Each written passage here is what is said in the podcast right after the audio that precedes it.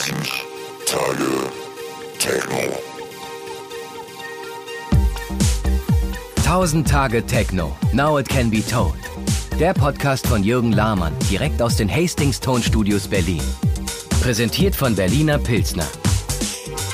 Herzlich willkommen zu 1000 Tage Techno. Ihr merkt es schon, das ist nicht JLs Stimmchen. Der hat's am Fuß und kann deswegen nicht sprechen. Gleich wird er aber das Interview mit unseren Gästen natürlich selbst führen.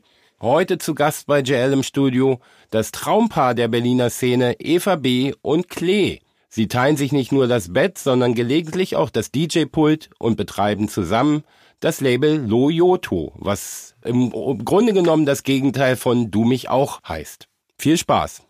Ihr seid beide DJ-Urgesteine aus Berlin, gehört aber zwei verschiedenen Nachtleben-Generationen an.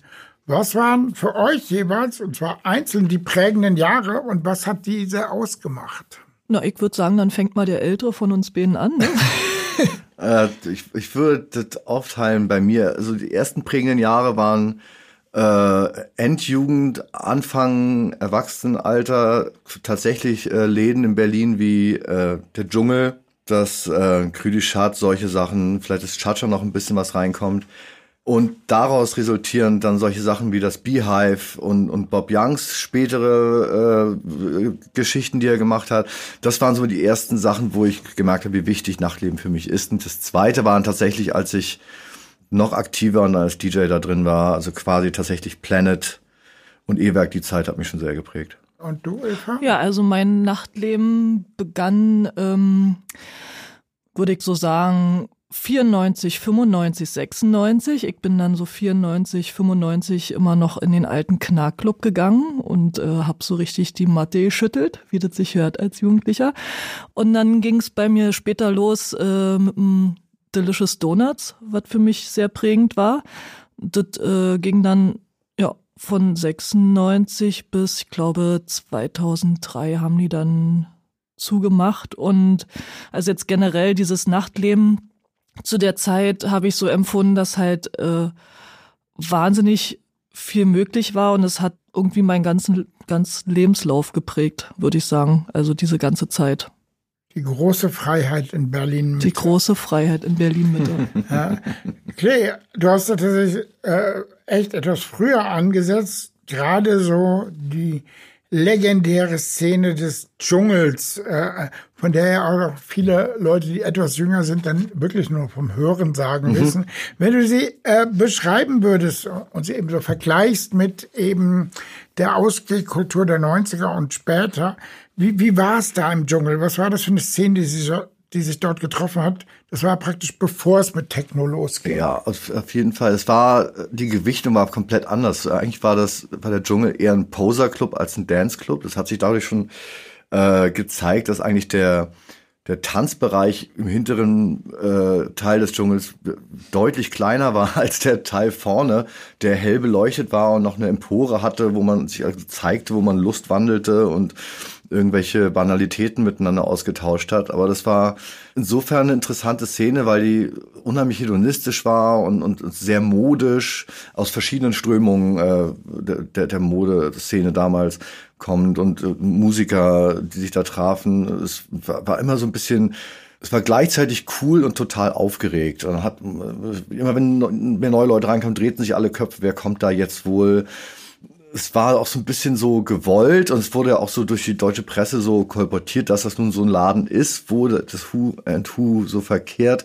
Eigentlich war es aber letztendlich auch irgendwie auf eine Art ganz schön piefig, möchte ich sagen, und, und halt sehr, ja, gar nicht so eskapistisch oder, oder gar nicht so, so freakig, sondern es war trotzdem ganz schön, ja, irgendwie uncool und, und man äh, in der ganzen Coolness, wie es war. Also es ist, es, ist so richtig. Das war halt 80er Jahre. Ja, es, es, es ging halt nicht wirklich ab, aber man ging dahin. Also es war ganz cool. Wobei ich sagen muss, die, die Musik war wahnsinnig gut, die immer da lief. Also Jimmy und, und Juri ganz besonders und Gerd Grünberg später haben tolle Sets da gespielt, aber da hat fast niemand drauf geachtet. Bis dann so, keine Ahnung, zwei, halb drei dann alle ein bisschen betrunken waren und mal jemand angefangen hat, so richtig doll zu tanzen. Aber so richtig, ich sag mal, so ein ekstatische Momente gab es nicht, aber wie du auch gerade sagst, so waren die 80er nun mal auch da. Äh, da war, wurde man unter der Bettdecke noch ekstatisch. Okay, und dann kam House Music. Was hat das bei dir ausgelöst, als du es zum ersten Mal gehört hast? Also ich tatsächlich musste ich mich, habe ich mich neulich dran erinnert, als Jens Mahl steht auf Facebook äh, postete äh, die erste Nacht, wo er Hausmusik aufgespielt äh, äh, gespielt hat, war äh, im Beehive in der Eisenbahnstraße und er hat den Flyer gepostet. Ich war total überrascht. Das, das war irgendwie 24.08.1987. Ich hätte schwören können, dass ich vor 88 noch nie Hausmusik gehört habe. Aber ich war damals da, weil das war so ein Unternehmer von Kemal Kurum aus Hamburg und Bob Young hier aus Berlin und äh, diese, deren gemeinsamen Laden und mit denen war ich eh so ein bisschen verbandelt und deswegen bin ich dahin und habe das dann tatsächlich dieses Set gehört und weiß noch, dass, dass ich das charming fand. Äh, und dass es Spaß gemacht dazu zu tanzen. Das war ganz am Ende der Nacht. Er hat vorher hat der Soul gespielt und, und so Rare Grooves und ein bisschen Hip Hop und so Zeug alles mögliche. Und zum Ende hin, ne, so. Und was ich daran damals faszinierend schon fand, war so diese gewisse Rohheit und so ein bisschen auch diese, dieses Tragische, was zu diesen frühen House-Tracks inne liegt, dieses nicht ganz, dieses Vermögen, äh, Sachen gut zu produzieren und trotzdem die Traute zu haben, die rauszubringen und irgendwie, und das aber hintereinander gemischt, so eine Stunde lang, das hat mich damals ziemlich, ziemlich geflasht, muss ich ganz ehrlich sagen. Das war ein geiles Set. Und Eva, wie war das bei dir? Du hast eben gerade noch von die Matte schütteln im Knackclub geredet. Genau. Wie ist, war da die musikalische Entwicklung? Naja, also so dieses Thema äh, House Techno hat mich halt damals äh, eher als Konsument interessiert. Also ich, also es war jetzt E-Werk war eigentlich auch der einzige Laden, der mich fasziniert hat dahingehend. Also Tresor und das alles war mir eigentlich viel zu heftig. Und E-Werk, da war ich einfach äh, total fasziniert von von dem Gebäude und von dieser ganzen Atmosphäre. Und da habe ich mich dann auch echt gerne mal rinfallen lassen in so so House-Techno-Sets, aber generell musikalisch ja, wie gesagt, sagte ich ja vorhin schon, dass so das der prägende Laden für mich das Delicious Donuts war, so rund um, um die Jessanova-Jungs, Sonar-Kollektiv und so weiter, weil, äh, oder generell alle DJs, die da aufgelegt haben, das war für mich irgendwie interessanter, weil, wie nannte man das damals, so eklektischen Sound haben die gespielt oder auch Freestyle, also so, da wurde halt alle zusammen gemischt und dadurch ähm, das vielfältiger, hab, so hab ich das empfunden und ich hab halt gerne sehr langsam getanzt zu Dub oder dann auch, wie ich, schnell zu Drum Bass und so und deswegen fand ich das da zu der Zeit ein bisschen spannender. Klee, du hast ja äh, auch als ich dich kennengelernt oder das erste Mal gesehen habe, im Fischlabor Hip-Hop aufgelegt. Hm. Tatsächlich. Und du hast auch so ein bisschen hm. äh, bei, ähm, als es losging mit dem Tresor, so eher für den Globus äh, zuständig. Und äh, ja, wie kam das? Weil die anderen, die waren ja schon äh, von Haus und Asset angefixt. Äh, du hast die Fahne des Hip-Hops hochgehalten. Ja, so, so Hip-Hop pur würde ich jetzt auch nicht unbedingt sagen, aber äh, wenn man es sagen kann, so eher Urban Music. Also da, da floss, ich habe ja da auch, ähm, da floss viel Reggae mit ein, gerade damals zu der Zeit in England noch irgendwie relativ stark war. Ähm, dann, dann aber auch schon so Elektronika, zentral hast du recht, war, war viel Hip-Hop dabei, aber es franzte auch schon so aus.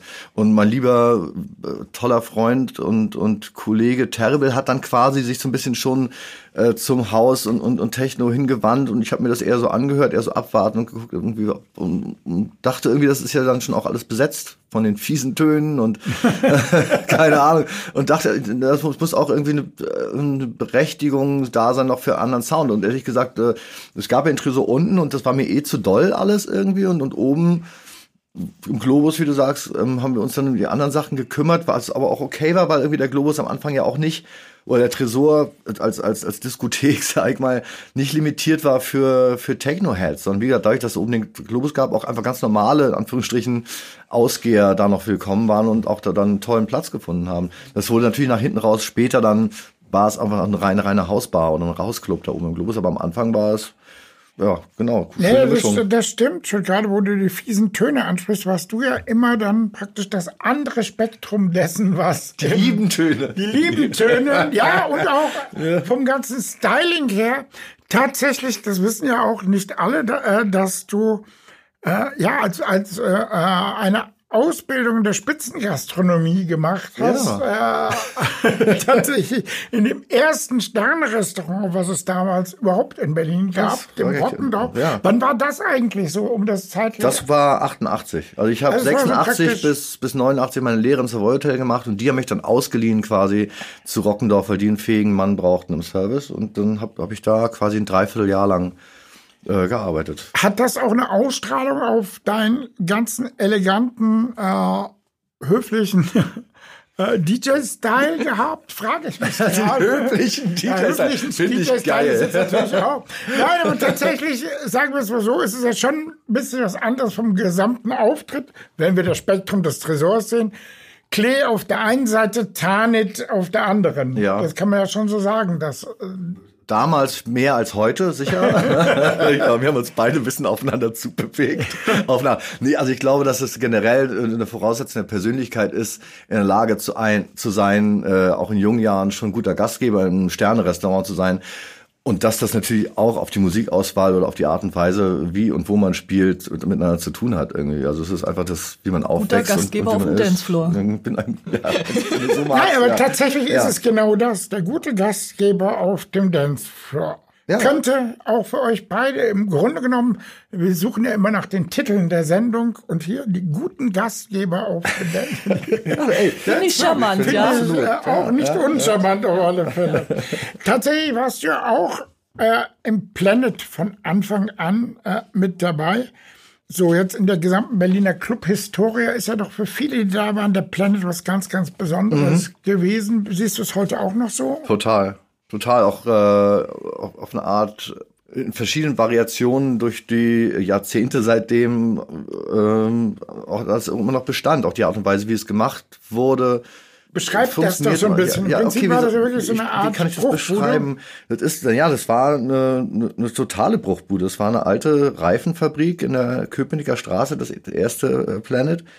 Und äh, der tolle Andreas Rossmann, der so eine Art äh, Location Scout auch schon für Bob Young war, wo der äh, oft illegale Partys auch in Westberlin schon in, in leeren äh, Gebäuden gemacht hat. Oder Bob Young hat müssen wir vielleicht erklären, denjenigen, die das nicht Ja, wissen. Bob Young war einer der ersten Partyveranstalter mit in Berlin von Hauspartys, war damals mit im 90 Grad, dieser Club, der in der Tankstelle äh, Ja, ehemaligen Kfz-Werkstatt in der- ehemaligen Kfz-Werkstatt in in. West-Berlin war und den es heute immer noch gibt als Veranstalter des GMFs und Richtig. von dem man gar nicht glaubt, wie lange er schon dabei ist, weil er immer noch sehr gut aussieht. Ja, richtig. Ja, muss man ja auch mal sagen. ja, ja, ja.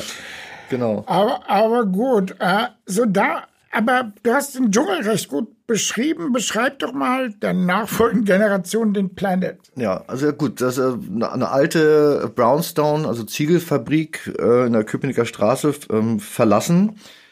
Ja, im großen schiefen ähm, Schornstein und einfach von außen total, also man, man hat es eigentlich nicht gesehen, weil es einfach so was von äh, neutral und, und, und, und kaputt einfach so an der Seite rumstand. Und Andreas äh, ist damals da reingegangen und hat, hat äh, gesagt, Mensch, da ist noch eine Halle nebendran und die hat echt äh, die perfekten Ausmaße für den nächstgrößeren Schritt, was, was Raves angeht oder was, was, was Warehouse-Partys angeht.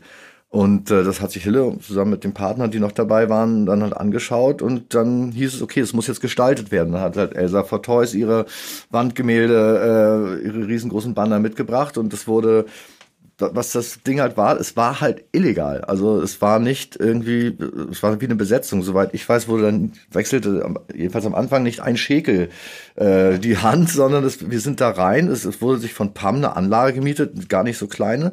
Die wurde dann äh, morgens da rein angeliefert, dann wurde es aufgebaut. Dann kam das Licht, da kam die Deko. Dann musste der Tresen aufgebaut werden, dann kamen die Getränke, die mussten irgendwie dahingestellt werden und dann war meistens dann auch schon äh, kurz vor elf, dann ging es los. Und dann ging es auch lang, bis so 14 Uhr, 15 Uhr, sowas. Äh, und äh, dann musste aber auch alles wieder abgebaut werden. Und zwar ruckzuck, bevor dann nämlich tatsächlich irgendwie eventuell jemand auf die Idee kommt, mal zu gucken, was da eigentlich los ist. Und das heißt, man hat dann nochmal vier, fünf Stunden in den jeweiligen Zuständen den ganzen Scheiß auch wieder abgebaut, bis da quasi nichts mehr übrig war. Und das ging tatsächlich Monate, Monate. Also es war, Ja, das so, war- das war je, jedes Wochenende war das auch echt wirklich harte Arbeit für viele Beteiligte und nicht einfach nur so aufschließen und, und los geht's, sondern es war jedes Mal auch rein logistisch eine echte Herausforderung. Von der ganzen Wärme der Atmosphäre, auch mit den Bildern, Mhm. hat sich der Planet damals als Gegenentwurf zum Tresor unten auch verstanden, von, von der Musikauswahl und vom Also ich weiß jetzt nicht als Gegenentwurf, ich, oder als Ergänzung. als Ergänzung zu- auf jeden Fall und und aber Alternative. auch ja, Ja, alternative Ergänzung und aber auch weil tatsächlich das Interesse der Westberliner äh, ähm, Underground Haute Volée doch auch weiter in den Osten zu gehen und zu gucken, was da los ist, größer wurde. Also der, der Globus war im Prinzip dann irgendwann zu klein. Äh, und dann äh, irgendwie war das für mich immer so eine Fortführung auch des Globus tatsächlich, weil das war die schon der, die freundlichere kleine Geschwister vom Tresor und das Planet war tatsächlich dann so ein bisschen gab, gab so eine bildete noch noch eine größere Bühne für so normale Ausgeher eigentlich und dann plus zuzüglich natürlich den Ravern. Ja, ja, und da kann man dann, also äh, äh, eine These ist ja, dass letzten Endes vor allen Dingen alle gut aussehenden Mädchen äh, nicht so Lust auf immer härter werdende Musik hatten und schon eher auf Hausgruf als auf Anastasia Ja. gestanden haben und dass für die natürlich der Planet äh, eine geeignete Fläche war, um auszugehen, um sich Richtig. selber darzustellen, Ja. ähm, was ihn dann auch fashionabler, äh, fashionabler Ja. gemacht Und Fashion hat. ist auch so ein bisschen das, das passende Wort hier, weil es war auch definitiv, äh, da wurde das Hedonistische, was fr früher im Dschungel stattfand, doch auch wieder so ein bisschen aufgegriffen und gefeiert. Also da gingen auch durchaus viele Leute hin, die nicht unbedingt auf die Musik standen, sondern tatsächlich irgendwie showing off. Da da wurde auch sich äh, extrem lange äh, kleidungstechnisch darauf vorbereitet. Äh, also was wurde sich äh, auf eine Art schick gemacht, um Tatsächlich Planet zu hatte ich auch gehen. beim, beim Tresor, der Tresor war ja damit verbunden, dass man da wirklich reinging mit seinen Klamotten extrem dreckig wieder rauskam. Absolut. Es gab keine in- Chance, da irgendwie Ja, sauber es- rauszukommen. Ja, das ist wirklich, äh, also das war schon auch legendär, Ja. äh, mehr oder weniger, insbesondere wenn man es mal mit weißen Klamotten Ja. versucht hat. Never again. Kam man so raus wie ein Schornsteinfeger. Während dieses Problem, glaube ich, im Planet Ja, so. es, war jetzt kein, es war jetzt nicht clean, ne? Also es war, wie gesagt, es war auch ein aber altes so- Industrieding, aber es, sag mal so, es war nicht ganz so extrem dunkel und nicht so extrem dirty. Erinnerst du dich an ein typisches Planet-Outfit, was du vor Augen hast, wenn wir jetzt mehr oder weniger darüber sprechen im Nachhinein? Also ich erinnere mich an viele nackte Oberkörper, muss ich ganz ehrlich sagen. Das, das Frauen wie Männer? konnte man damals ab einer bestimmten Uhrzeit nicht mehr auseinanderhalten. also es war schon, es war schon eher sexy. Also das, das finde ich schon. Also das war eher so, es war auch ziemlich gay. Muss, also es war also eine sehr gute, das ganze Ding war sehr gut aufgeteilt. Männer, Frauen, schwul, ähm, auch, äh, weiß nicht, äh, braun, gelb, schwarz, weiß. Das war eine ziemlich, ziemlich, ziemlich gute Mischung, die ich heute manchmal echt so ein bisschen vermisse, hier und da. Und das war so, das hat mir damals gut gefallen, muss ich sagen. Welcher Club konnte an den Planet in der Geschichte zumindest zu seinen Hochzeiten oder in seinen guten Momenten anknüpfen? Bestimmt das E-Werk, gut, weil das ja, Ja, ne, das das ist der, logische war. Nachfolger, sicher, aber, aber das war tatsächlich auch so. In, in den guten Tagen des E-Werks war das quasi da genauso. Danach ist es dann schwierig, weil ähm, die Clubs, in die ich dann gegangen bin, wurden dann auch kleiner wieder. Und also es, war- es war ja auch so, dass das Planet auch, einmal auch echt ziemlich groß war und, durch, und trotzdem so eine große Masse von Leuten, die aber irgendwie auch alle cool waren.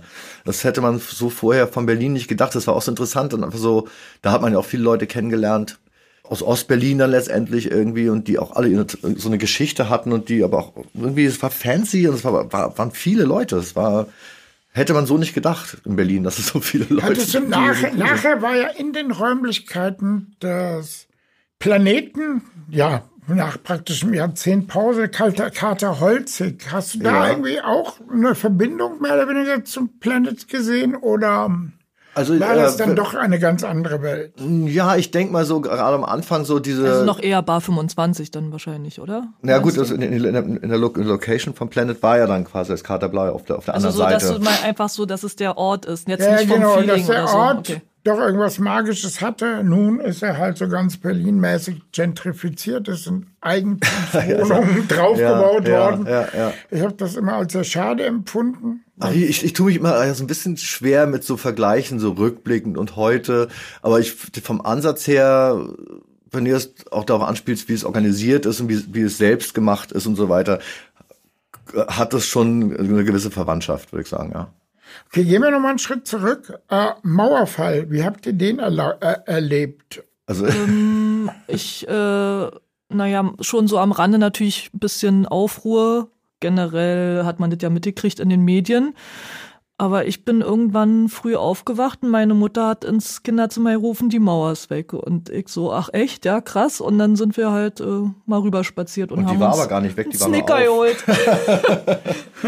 Also ich bin, weiß, dass ich in Abendschau geguckt habe, die Berliner Abendschau, die gute alte, und äh, dann eine Pressekonferenz war und Walter Momper sagte, ich kann hier jetzt nicht mehr sitzen, ich muss jetzt dahin, wo die Menschen sind. und, und dann, dann habe ich mir also nachgedacht, ich gesagt, ja, so, so, ähnlich geht's mir jetzt auch. Ich gehe jetzt auch mal dahin, wo die Menschen sind und bin ins Kumpelnest 3000 gegangen.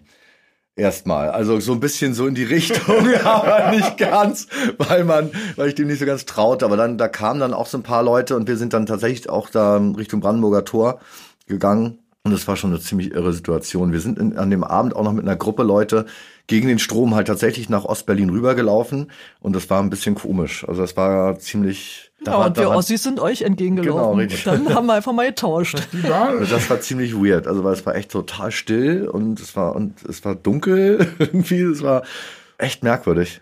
Als Westberliner ist man ja nicht so easy sonst rübergekommen. Das war, ich bin da relativ schnell wieder zurück ins Kumpelnest und dann haben wir uns ordentlich einen reingestellt. Ja, das, das, das stimmt schon, dass auch ich äh, mich, ja gut, ich war ja sowieso erst gerade im Westen angekommen, mich hat das dann auch irritiert.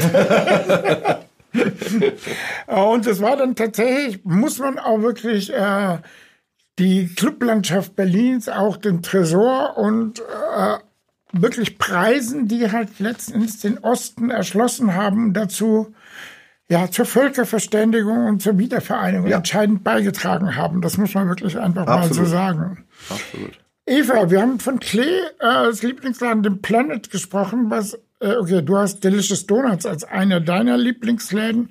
Gab es noch welche, die wichtig waren? Ja. Für dich im Verlauf? Also ähm, das WMF von Anfang an, also war ja an verschiedenen Orten und das war für mich auch immer ein, ein heißes Ziel zum Ausgehen, hat mich also hat mir immer sehr viel Freude bereitet und dann Kaffee Moskau dann noch und später irgendwann auch das Cookies halt so Dienstags, Donnerstags. Absolut. Das war dann ja auch eine weitere Hochphase des Berliner Nachtlebens. Ja. Genau, die Cookies-Zeit, wo wir das Vergnügen hatten, mit den Berlin Mitte Boys ein One-Hit-Wonder beizusteuern, was aber in die Zeit ganz gut gepasst hat. Absolut.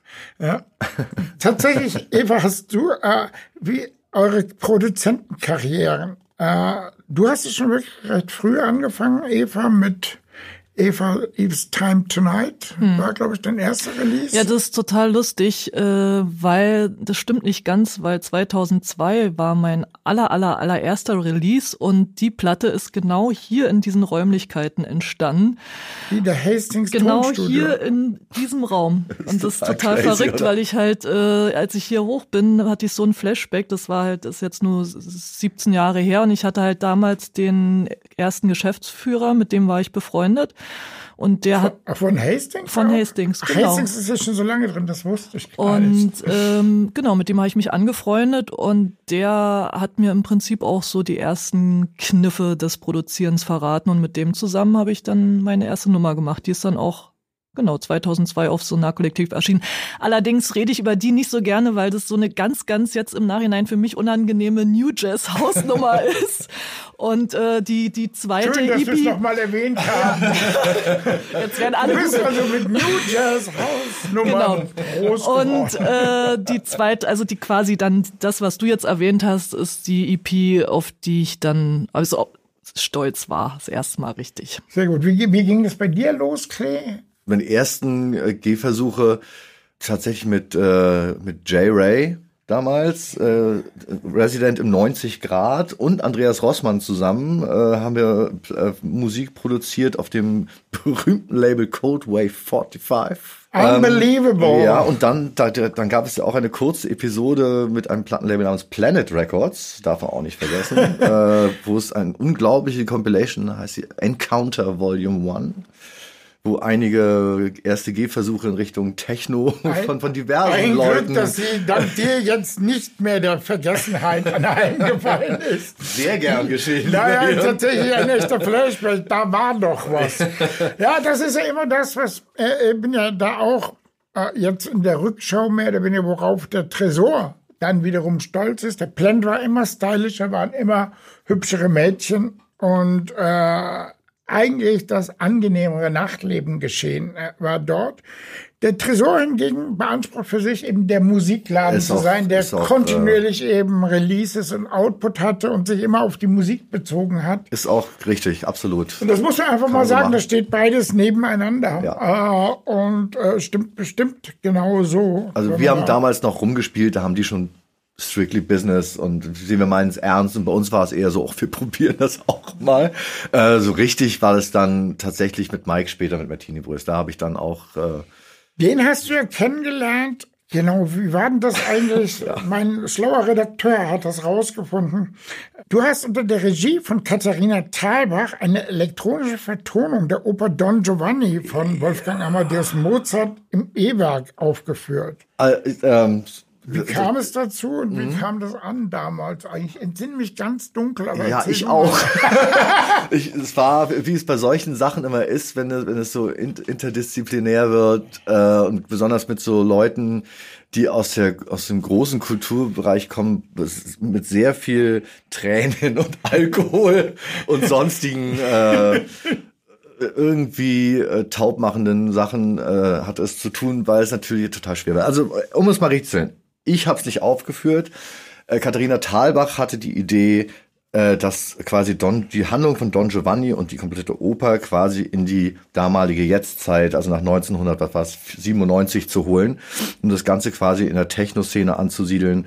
Und äh, der ideale Ort, auch wegen den Räumlichkeiten, war das E-Werk. So, und sie frug äh, Rosita Kürbis und die wiederum war mit Mike Bam zusammen, der bei den Space Cowboys und so weiter äh, Musik gemacht hat, den ich auch schon immer so ein bisschen kannte am Rande, aber auch nicht wirklich näher. Und der wiederum brauchte aber einen Partner, der sich richtig in der, in der elektronischen Musik auskennt und der mit dem E-Werk zu tun hat. Und fragte erst, glaube ich, Motte und Motte hatte irgendwie keinen Bock. Und dann fragte er mich und in einem leichtsinnigen Moment habe ich dann einfach gesagt, oh ja, habe ich total Bock drauf. Und habe also eine Woche später schon total bereut.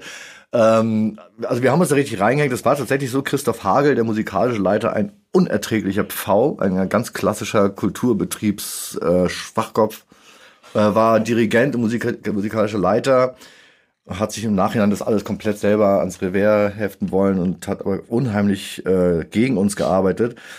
Ähm, hat uns also quasi so äh, Partituren gegeben und so weiter. Wir sollten das dann quasi ne, elektronisch umsetzen. Nicht, das, nicht die ganze Oper, sondern nur Teile davon. Äh, wir haben uns da ganz schön reingehängt, so anderthalb, zwei Monate lang echt akribisch jeden Tag gearbeitet bis zur Verzweiflung. Letztendlich kamen geringste Teile unseres Schaffens noch zur Aufführung, weil äh, ich eben jener äh, musikalische Leiter sich so extrem dagegen gewehrt hat, seinen eigenen Worten. Ich lasse mich doch nicht von einer Monitorbox dirigieren. Bei mir also ich, war ja damals regelmäßiger Gast im E-Werk, aber habe darauf auch verzichtet, weil mir das insgesamt wie ein großer Scheiß Also, danke, dass Aber- du mir die Worte sozusagen schon vorweg aus dem Mund nimmst. Es war Hast tatsächlich. du es gesehen, Eva? Nee, Das leider war, nicht. das, die Spielzeit war recht kurz, aber auch nicht wesentlich lang anberaumt. Wo, es gab keine Wiederholung, keine Verlängerung. Es gab ganz viel Krach hinter den Kulissen. Wir haben tolle Musiker kennengelernt, geile Sänger auch. Äh, letztendlich ist es aber auch nur eine, Epi- eine kleine Episode in meinem Leben, über die ich nicht so gern und oft nachdenke.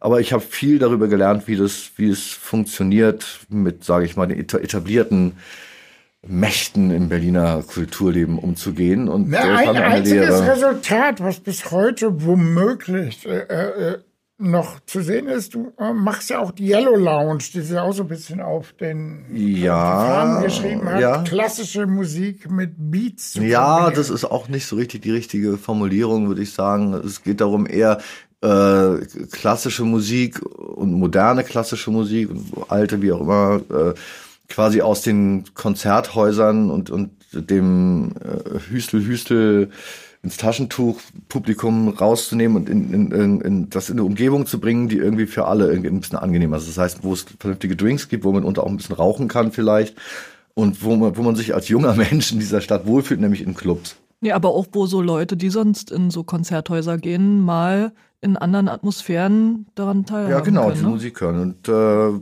also es ist ein erfolgreiches Konzept. Das, das mache ich natürlich auch nicht alleine. Das habe ich auch übernommen vom großen David Canisius und Mitveranstalter oder Hauptveranstalter ist die Deutsche Grammophon. Aber ich freue mich hier. Gerade gestern Abend haben wir eine tolle äh, Yellow Lounge gemacht. Die war super gut besucht mit einem tollen Publikum. Das macht nach wie vor Spaß.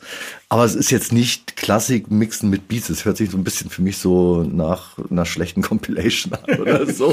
äh, das, da geht es wirklich auch darum, gerade was meine DJ-Kollegen, die ich immer, je nachdem, äh, wer, wer spiel, live spielt, dann dazu aussuche, was, was deren Auffassung ist von so einem Abend, äh, was, was sie da spielen können. Äh, von, von Mozart bis irgendwie, keine Ahnung, Philip Glass oder FX Twin ist da alles möglich, je nachdem, wer, wer da spielt. Und äh, das ist natürlich auch Spaß. Aber ganz ehrlich, das ist keine Fortsetzung von dem, äh, was damals äh, diese, diese Oper-Geschichte war. Ja, das war für mich eher abschreckend und irgendwie habe ich das Trauma dadurch überwunden, dass ich mich langsam als DJ ursprünglich mal bei der Air Lounge mal äh, beweisen durfte und habe das dann von da an übernommen. Ja, irgendwann war ja so ein bisschen technomäßig auch die Luft draußen. Äh, so um die Jahrtausendwende, äh, das E-Werk war zu. Gut, okay, dann kam die, ja, zwischen E-Werk und Cookies war, glaube ich, schon so eine Art kleines Loch. Ähm, Ja, es, es gab, es, sag mal, also die, die, die Berliner an sich, glaube ich, die haben irgendwann sie angefangen, sich abzuwenden. Aber gleichzeitig irgendwie poppten überall so, so Nischendinge auf, die, glaube ich, schon lange schon schwelten, während Techno noch groß war. Und auf einmal äh, gab es irgendwas, was das aufgefüllt hat, habe ich so rückblickend so im, im Sinn. Also es, es war jetzt nicht so, dass man dachte, oh mein Gott, was mache ich jetzt irgendwie? Das Nein, Techno nein. gefällt mir jetzt nicht mehr so unbedingt. Also, also, sondern was so Da sind ja trotzdem ganz, ganz viele Lehen Ja, entstanden, meine die ich. halt jetzt nicht so präzise auf das Techno-Thema angesiedelt waren, aber also wenn ich dran denke, da kam natürlich Maria am Ostbahnhof und diese ganzen kleinen Läden noch ja, drumherum. der Discount. Äh, ja, Watergate kam dann, also das, das äh, Icon gab's, also das waren schon genug Läden, das wo man ich, dann nach wie vor irgendwie spielen konnte. Natürlich waren dann alle so ein bisschen abgesättigt, ne, von diesem äh, Techno-Hype auch und, und dass es dann ja auch, ja, auch einfach zu viel war, aber ich glaube, also ich jetzt persönlich hatte dann auch ein bisschen mehr davon, weil äh, mit dem mit der Musik, die ich dann aufgelegt habe, habe ich dann zu der Zeit ganz gut äh, abgesahnt, also weil weil weil dann eben dann auch mal so ein bisschen ähm, ja die Leute auch Lust hatten, was anderes zu hören, ne? Und nicht nur diese eine Schiene. Und das war jetzt. wann hast du genau sagen- angefangen oder was war der erste Club, wo du aufgelegt hast? Also der regelmäßig? aller, aller, aller, allererste Club, es war quasi ähm, eine Bar, war die Akbar Lounge in der Sretzky-Straße und äh, das war so ein winzig kleines Ding. Da wurde ich quasi ins kalte Wasser geschmissen. Ich hatte ja auch niemals vor, irgendwie DJ zu werden, sondern das ist mir so passiert. Was hast du eigentlich beruflich vorher gemacht? Oder? Ich habe äh, die Schule abgebrochen und dann Yay! Naja, und dann bin ich immer viel ausgegangen. Also ich muss mal ganz ehrlich sagen, irgendwie hat, ähm, ja, irgendwie hat mich äh, permanent die Liebe in meine Lebensläufe getrieben. Also ich habe dann halt im Delicious Donuts, äh, bin ich mit einem DJ zusammengekommen und war dann die fleißige Kistenträgerin, wie das so ist, wenn man dann äh, die Schnalle von einem DJ ist, ne? Ein, ein Schicksal. Äh, ein Schicksal, Horror. Was, äh, Aber ich meine, ich hatte, Kolleginnen ähnlich äh, ging. aber ich man, meine, hab, man könnte dann ja Bookerin des DJs Ja. werden. könnte man ja, aber das, Das das ist ist schon vorgekommen. Aber es war ganz, also für mich waren ehrlich gesagt DJs äh, gottesähnliche Wesen. Also ich wäre damals nie auf die Idee gekommen zu sagen, hallo, ich werde jetzt DJ. Also ich finde das manchmal auch echt erstaunlich, was für ein Selbstbewusstsein die jungen Leute heutzutage haben und sagen, ach wisst ihr, ich hab einen Laptop und einen Kopfhörer und hab die Top 100 von Beatports runtergeladen. Ich kann jetzt auflegen. Also das ist für mich nach wie vor echt äh, ein Rätsel, dass das so funktioniert. Aber ich, das war für mich echt so ein Heiligtum. Also ich hätte mir nie erlaubt zu sagen, ich werde jetzt DJ und fange einfach mal davon an. Aber äh, dieser damalige Freund hat sozusagen war in einer Petrolie, sagt man Petrolie, Petrolie, und hat gesagt, pass auf, ich habe jetzt ein Doppelbooking und ich möchte aber nicht irgendjemand anders fragen, sondern du suchst jetzt hier irgendwie die Platten von mir raus, die du kennst und dann machst du eine Stunde da in der Akbar Lounge. Und ich so, äh, okay. Und dann habe ich mir natürlich die Nummern rausgesucht, die am Ende keinen Beat haben, sondern nur schöne flächige Enden, na, wie man halt so anfängt. Und äh, und das war irgendwie der Beginn. So fing das alles, alles So an, alles an, gewissermaßen als Ersatz DJ. Irgendwie, was uns ja auch, äh, ehrlich gesagt, ähm, was wir gemein haben, ne? Ja. Mhm. Äh, Genau, Ja, ich ging bin- deine Bei DJ-Karriere mir war es ging auch los, total also, zufällig. Einfach, ich war im Fischlabor und der DJ war nicht da und ich war am, am Nachmittag vorher im Downbeat in der Palaststraße, äh, habe ich mir zwei Dub-Sampler gekauft. Äh, zwei, also zwei Dub-Compilations, A, A2 Platten, macht zusammen vier Platten und habe damit den ganzen Abend im Fischlabor gespielt, weil Dimitri meinte, hast du nicht Lust? Und anscheinend hat ihm das irgendwie so gut gefallen, dass es meine erste Residency wurde. Quasi. Also dieses zufällig da reingeschmissen werden, das Haben wir irgendwie gemeinsam. Ja.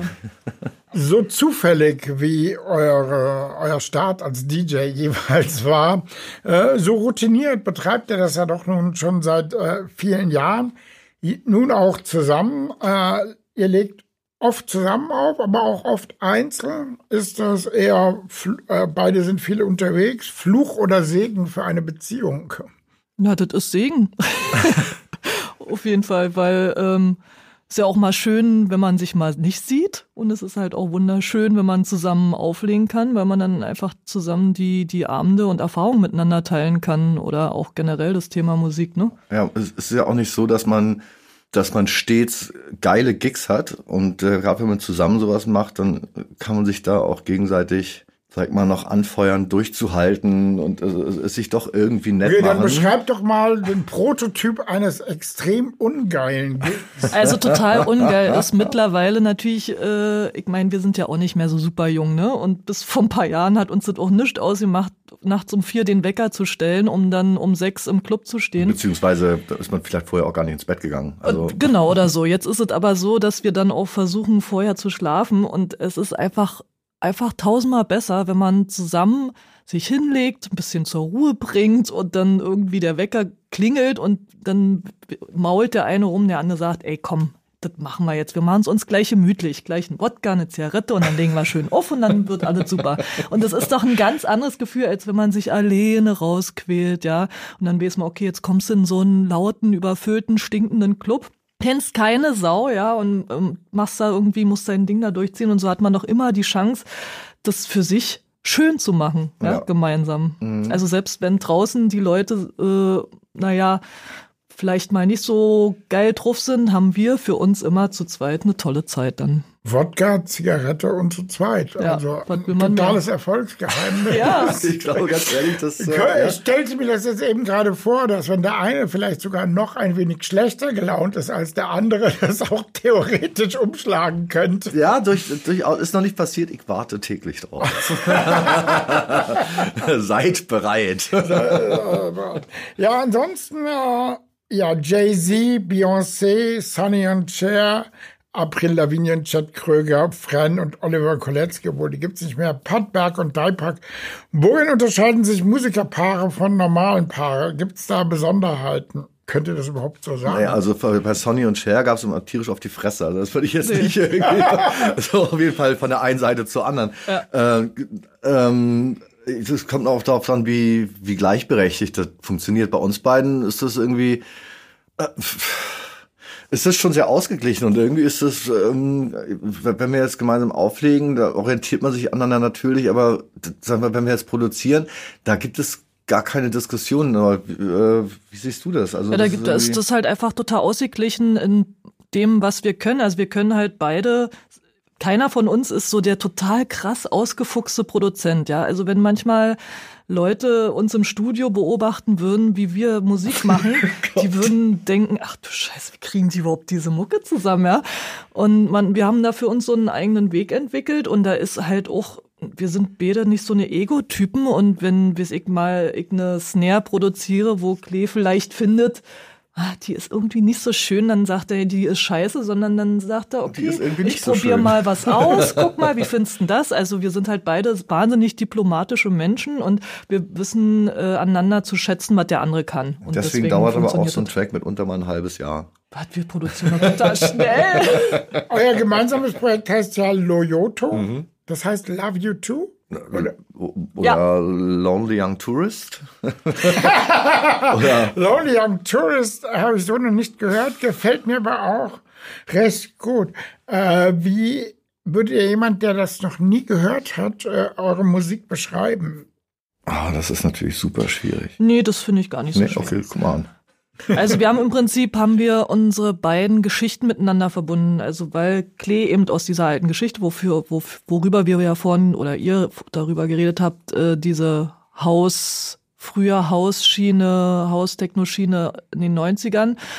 Und bei mir wiederum ähm, kommt so eher diese, diese, also ich habe ein großes Interesse für Reggae und Dub-Musik generell immer noch und es war damals schon sehr groß und generell für für für ich bin ein ziemlicher Soundfetischist und und hab und hab also ein ähm, Interesse für ein großes Spektrum an Musik bei Klee natürlich auch, aber was wir halt sozusagen kombinieren ist so diese Straightness aus de, aus dieser typischen ne, ja. Hausschiene und ich bin eher die also ich bin auch teilweise ein bisschen gerne poppig. Ich bin ich mag halt einfach dann auch gerne bestimmte Arrangements. Ich halte zum Beispiel gar nicht so lange aus, jetzt über acht Minuten, dass nur quasi ein was passiert, sondern ich bin dann schon auch diejenige, die sagt so, oh, jetzt könnte aber auch so ein schöner Basswechsel oder noch eine schöne Harmonie und so. Und dann sage ich das und dann macht mir Klee die schöne Harmonie und dann ähm, Hey Klee, mach mal, mach mir die mal schöne die schöne Harmonie. Harmonie oder mach mal den geilen Basswechsel.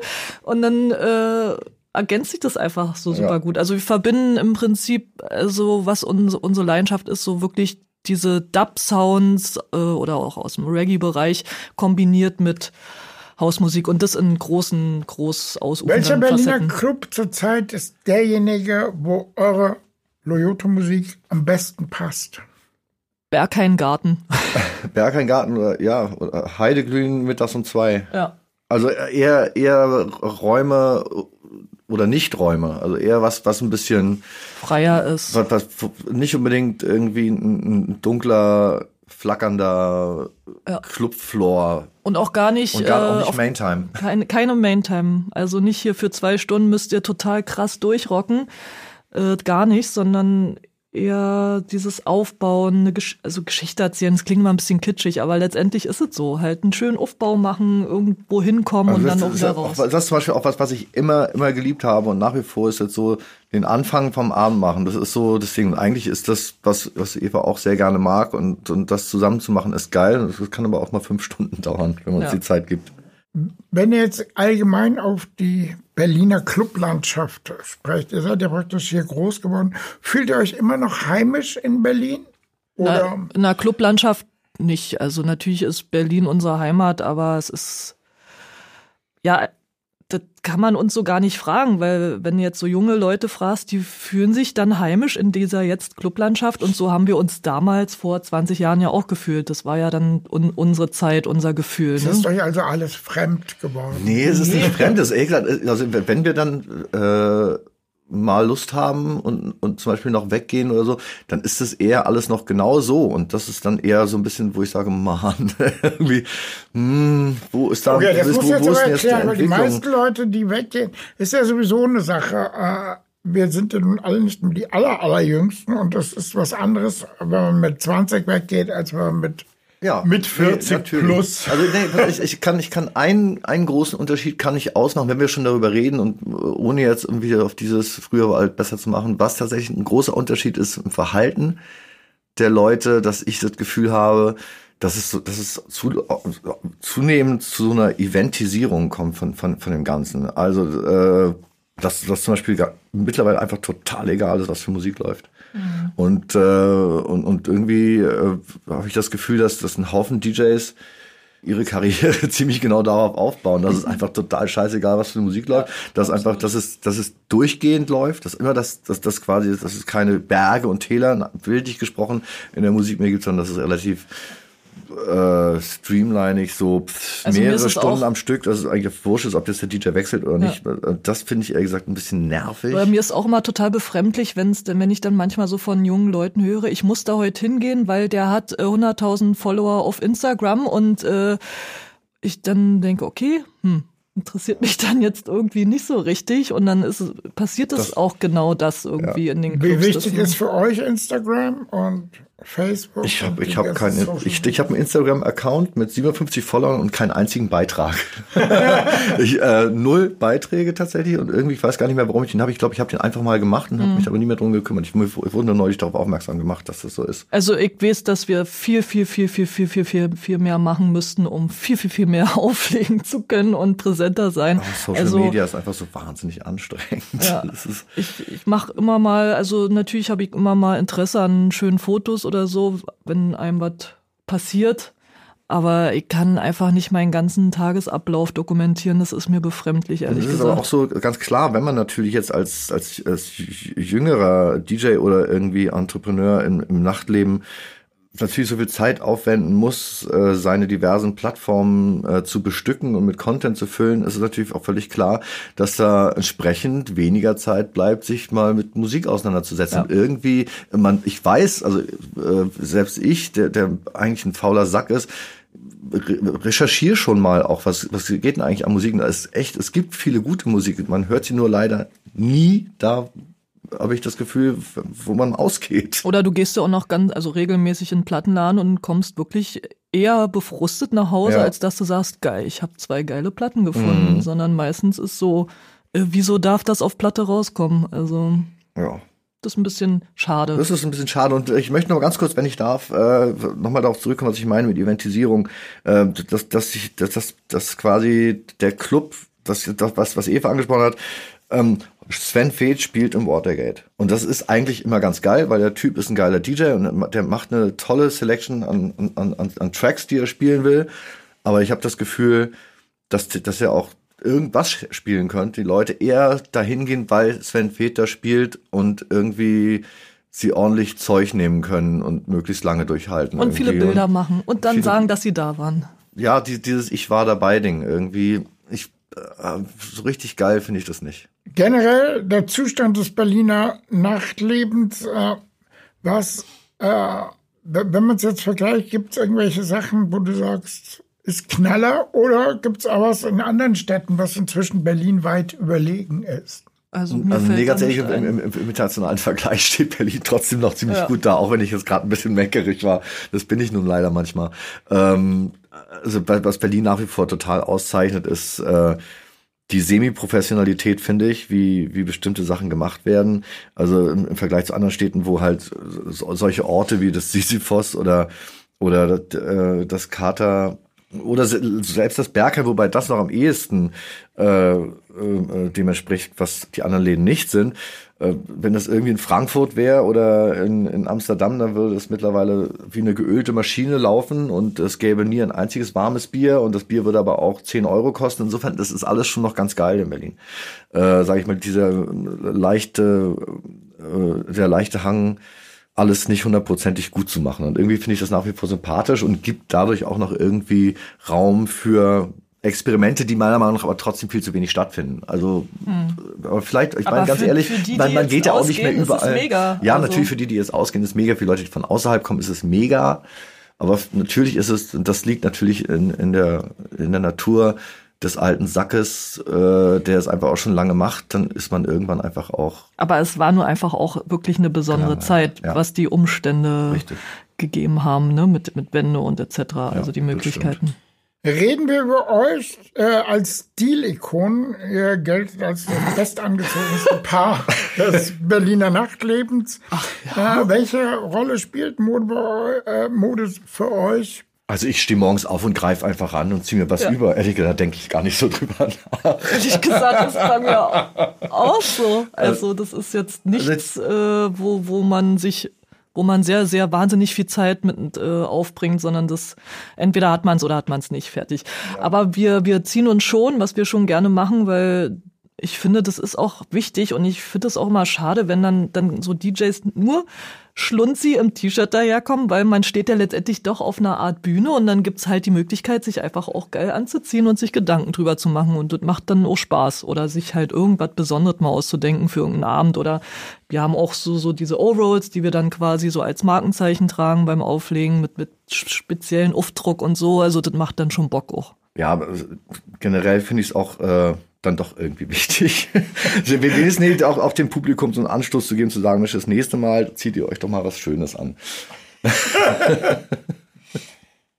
Ist Berlin nicht eigentlich tatsächlich dann wiederum im Verhältnis zu allen anderen Städten? Vor allen Dingen würde ich jetzt mal sagen, München, Schlunzi-Stadt Number One.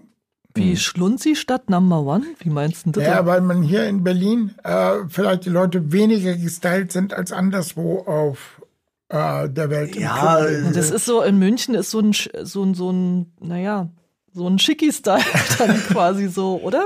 Also ich, ja. ne, also so schön Blusen und also Also sagen wir es mal so, da stehen definitiv, ich glaube, das könnte man auch statistisch messen, die Mädchen äh, sehr viel länger auf, vor dem Spiegel, um sich mehr oder weniger hoch zu stylen, als in Berlin im ja. Schnitt. Aber in Berlin es gleicht sich zwar alles an, so ein bisschen, ja. aber Berlin zieht ja auch was die sonstigen Entwicklungen angeht, mit den westdeutschen Großstädten äh, äh nach und gleich. Aber ich glaube, das ist, das ist der Style, den die, also selbst die Mädchen, wo du dann denkst, boah, die sieht total schlunzig aus, hat eine Stunde damit verbracht, genau so, so schlunzig, schlunzig äh, auszugehen. Also das ist, da ist richtig auch was dahinter. Das darf man gar nicht mal so okay. unterschätzen. Okay. Interessant das ehrlich gesagt spielt den tatsächlichen Schlunzer in die Hände. ziemlich in die Hände. Eva, dass du da gerade das so äh, siehst, ist ja überraschend. Na, ich kenne das nur von anderen natürlich. Okay, ja, ehrlich gesagt, das war super, das Interview. Ich bedanke mich recht herzlich. Total gerne, das hat viel Spaß gemacht. Das war eine Folge 1000 Tage Techno, dem Podcast von Jürgen Lahmann, direkt aus den Hastings Tonstudios Berlin. Präsentiert von Berliner Pilsner und Zebra AudioNet, der Podcast Company von Zebra Luschen. 1000 Tage Techno.